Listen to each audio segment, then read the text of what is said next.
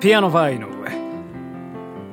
皆様どうもこんばんは。ピアノバー井上のお時間がやってまいりました。ピアノマン井上でございます。このピアノバー井上では私ピアノマン井上がピアノを生で弾きながら皆様と楽しいおしゃべりをしていこうというそんなラジオプログラムでございます。本日も最後までよろしくお願いいたします。はいというわけでここで一曲聴いてください。バニシングフラットで雨宿り。君はどんこの腕で浅く眠るかいそしてすぐ忘れなさい。この雨も朝には止むさ。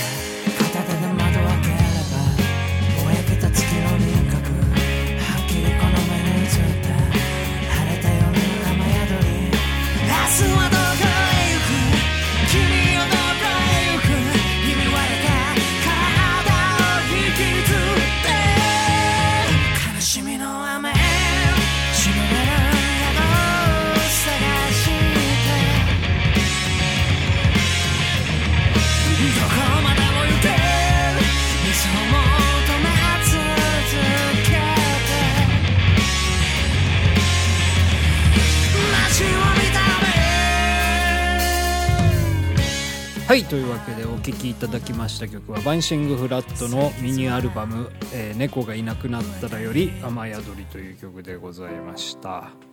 はい。なんかねもうずいぶん前から梅雨入りしたんですかねみたいなね話してたんですけどね。まだしてなかったんですね。昨日ようやくですね関東地方ね、うん、梅雨入りしたらしくてですねあそうだったんだっていうことでね、うん、なんかもう割と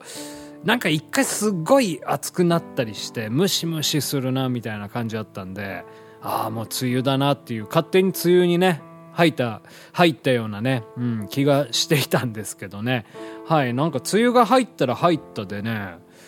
今日の気温はねぐっと下がりましてねまたパソコンのその温度計みたいなの見てましたら最低気温更新みたいなこと書いてありまして過去最低気温みたいなこと書いてましてね。はいもういやどうなってんだってね感じがねいたしますけどね。なんかだからまた今年の夏恐ろしいですね。うん。やばい熱波がやってきたりするんじゃないかななんていうふうにね思ったりしますけどね。何年前だったかな。やべえ年あったんですよね。56年456年ぐらい前だったと思うんですけどその夏はねすごかったですね。なんかその年はやたらその熱中症にご注意くださいみたいな。で結構ね周りでもね熱中熱中症になる人がね多くてですねはい。いやあこんな恐ろしいものなんだみたいな、えー感じがした年があったりしたんですけどね。まあそういう年にならないようにね、えーなってくれたらいいんですけどね。まあ分かんないっすよねやっぱね。はい。もうそうなっちゃったらやっぱそうなった上での対処のね、うん、使用するしかないなっていうふうにね思いますしね。この間ねちょっとねあのお話ししていた時にね、まあ、ディスカッション的な、えーことをねしていた時にねまあなんかこう起こったことをねもうじその事象ですよ、うん、をなんかやっぱ全て受け入れるっていうね、うん、なんか精神が大事なんじゃないかなみたいなことをねまあその話し相手が言ってたんですけどねなんか自己肯定感みたいなことをやっぱりこの世の中、うん、すごく大事にする人が多いみたいなね話を聞いたんですよね。うん、でもやっぱりもうそれがマニュアル化していると。うん、でそうじゃなくちゃいけないみたいなその自己を肯定しない人をなんかバカにするような風潮がある的なことをねなんかあるらしいんですよね。まあ、僕はよく知らないんですけど、ああ、そうなんだとかって、うん、いうふうに思ったんですけど、で、まあそういう時に、やっぱまあそのね、うん、なんかこう、何でもいいってなっちゃうじゃないですか。自己肯定感って言ったらもう、むしろ、うん。なんかまあその、ね、ちょっともう何十年か前何十年っつったらあれですけど十何年ぐらい前にその何ですっけあの SMAP さんですよ。あの世界に一つだけの花みたいな、うん、ナンバーワンにならなくてもいい特別もともと特別なオンリーワンっていうね。いやすごいいい歌詞だと思うんですけど。でもなんかそれになんかこう甘えてしまうみたいな、うん、俺最強俺オンリーワンだしみたいな。それはちょっとまた違うだろうっていう話にね、うん、なったりするじゃないですか。なんかそれと一緒で、うん、やっぱ何でもいいってわけじゃないんですよね。やはりその肯定するという意味でなんかその突き詰めてここは否定しなければみたいな、うん、そういうものがねないといけないじゃないかなっていうふうに思うんですよね。うん、ですからやっぱり素直にね何事も、えー、受け入れるという感じなんですよね。まあ結局はその自己を肯定するというのは、まあ、他人の意見を気にしないということでもあると思うんですよ。その本質っていうものはまあ、自分がいかにぶれないかっていうことをね、え